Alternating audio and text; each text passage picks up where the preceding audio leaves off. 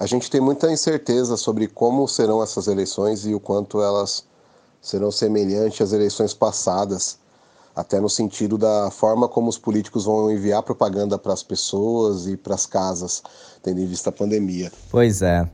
Além de tudo isso que está rolando no Brasil e no mundo com a pandemia, este ano ainda teremos eleições municipais. Como será que as periferias serão impactadas nesse contexto?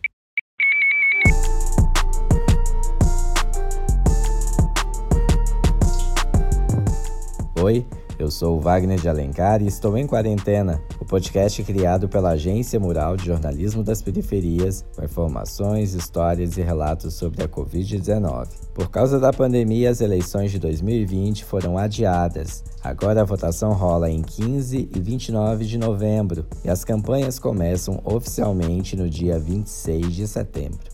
Lembrando que a gente vota em prefeito e vereador políticos que teoricamente ficam mais pertinho da gente. O Paulo Talarico foi quem abriu o nosso episódio hoje. Ele é editor-chefe da Agência Mural e trabalha em cobertura de eleições desde 2012.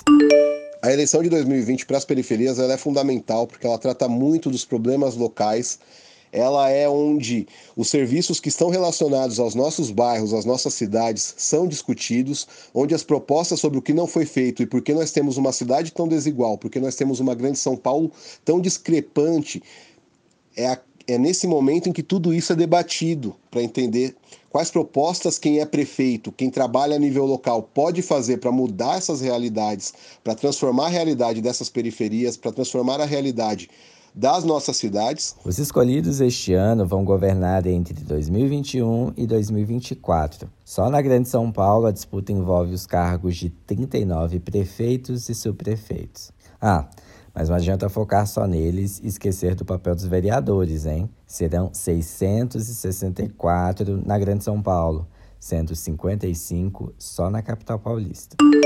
Para vereador, é justamente aquele que deveria fiscalizar se tudo isso tem sido feito, é aquele que, de uma forma indireta, também é um representante da população e muitas vezes um representante de uma determinada região. Embora seja eleito para a cidade toda, muitos vereadores têm um ponto específico da cidade onde ganha mais votos, onde faz mais campanha. E é um momento justamente para os moradores também observarem o quanto esse vereador que ganha muitos votos no Campo Limpo, na Zona Sul, em Guaianazes, na Brasilândia, é, em Heliópolis, o quanto esses vereadores que têm uma camada é, regional importante, o quanto eles realmente atuaram nesse tempo todo, o quanto eles estiveram presentes na cidade, e vale fazer essa lembrança na hora do voto. Por enquanto, a gente está numa fase eleitoral chamada pré-campanha. Para o Paulo, por causa da pandemia, a movimentação dos candidatos nas periferias está mais tímida do que o normal. A gente tem visto, por enquanto, na pré-campanha, nessa fase em que as candidaturas ainda não são oficiais, ela é, tem sido bem mais tímido do que nos anos anteriores, quando a gente, nessa fase, tinha uma série de placas de agradecimento de políticos espalhadas pelos bairros, assim até como as propagandas que vereadores mandavam divulgando o mandato para as casas dos moradores, isso tem sido bem mais restrito, tendo em vista a pandemia e a quarentena. A questão da pandemia também deverá ser um pano de fundo importante na hora de dizer o que foi feito de bom e o que faltou nas regiões.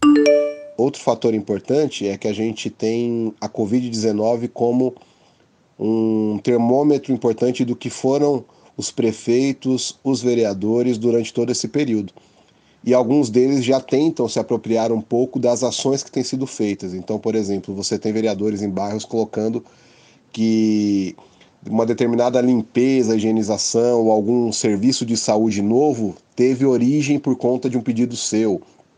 Ou mesmo a disputa pela prefeitura, você tem tanto de um lado é, os prefeitos enfatizando as ações que foram colocadas em prática, quanto é, a oposição criticando ou apontando as várias falhas que tiveram no atendimento relacionado à Covid-19 durante esse período. E fique ligado, o clima de eleição não está longe como a gente pensa. Já tem muito político utilizando o coronavírus para falar bem do sistema de saúde. E você tem também é, alguns que utilizam quase como uma propaganda explícita dos serviços de saúde, como aconteceu em Santana de Parnaíba. O deputado Marmo César teve Covid-19, foi tratado no local e ao sair teve uma salva de palmas, todos todas as ações foram gravadas em vídeo, mostradas nas redes sociais da prefeitura. O prefeito da cidade é filho desse deputado, então tem toda tem toda uma ação para mostrar o quanto esse serviço realmente é eficiente, mas utilizando ali um apelo que é uma pessoa que realmente tinha Covid-19, mas que é um político. Então, muitas coisas se misturam durante esse atendimento. Bom, mas por outro lado, quem teve envolvimento comunitário em seus territórios durante esse período pode encontrar mais chances na eleição, já que nem sempre as periferias utilizaram apenas a estrutura disponibilizada pelas prefeituras no combate ao coronavírus. Mas na favela do Paraisópolis, a estrutura que foi organizada, com seus presidentes de rua, seus representantes, os cursos de capacitação de socorristas, é, outras medidas é, de, de, de, de, saneamento, higienização, elas foram. É, me, teve, um, teve um melhor desempenho do que a cidade de São Paulo como um todo. E para que essa efetividade acontecesse, para que esse sucesso acontecesse, não foi utilizada nenhuma estrutura é, organizacional da administração pública. O que se utilizou foi os, foram os relacionamentos comunitários. Quem exemplifica é o Marcos Agostinho, cientista político da região de Carapicuíba, na Grande São Paulo. Para ele, essas movimentações dos últimos meses e o senso de coletividade nas periferias poderá fazer com que haja também maior participação das mulheres negras na política. Na política cotidiana, né? E na periferia, onde estão os pretos, são as mulheres é que dominam, são as mulheres que controlam. Porque às vezes não se sabe quem é o pai da criança, mas a mãe a gente sempre sabe quem é. Então são elas que estão ali à frente de todo o processo. E nessa reinvenção da política, não tenho ilusão de que isso vai acontecer de maneira assim, é, um grande fenômeno, que as mulheres negras vão dominar a política, não. Mas eu imagino que haverá uma maior participação das mulheres negras na política. Porque também são seus filhos que são assassinados. Tomara que ele esteja certo, né? O fato é que as eleições devem mesmo acontecer este ano e é importante a gente já ir acompanhando o que está rolando nos nossos territórios. Se você quer saber mais sobre as eleições, não deixe de acompanhar a cobertura no site da Agência Mural, agenciamural.org.br.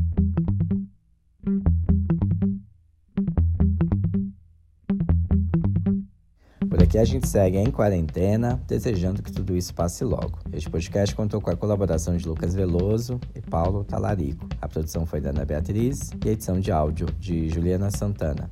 O apoio é do Instituto Unibanco. Acesse outros conteúdos sobre a Covid-19 também nas nossas redes sociais, no Instagram, no Twitter e no Facebook. Também quer receber outros conteúdos da Agência Mural? É só enviar um oi para o nosso WhatsApp. Anota aí o número DDD 11 97591 5260. Por fim, se for realmente necessário sair de casa, use sempre a sua máscara e evite colocar as mãos na boca e no nariz. Até mais!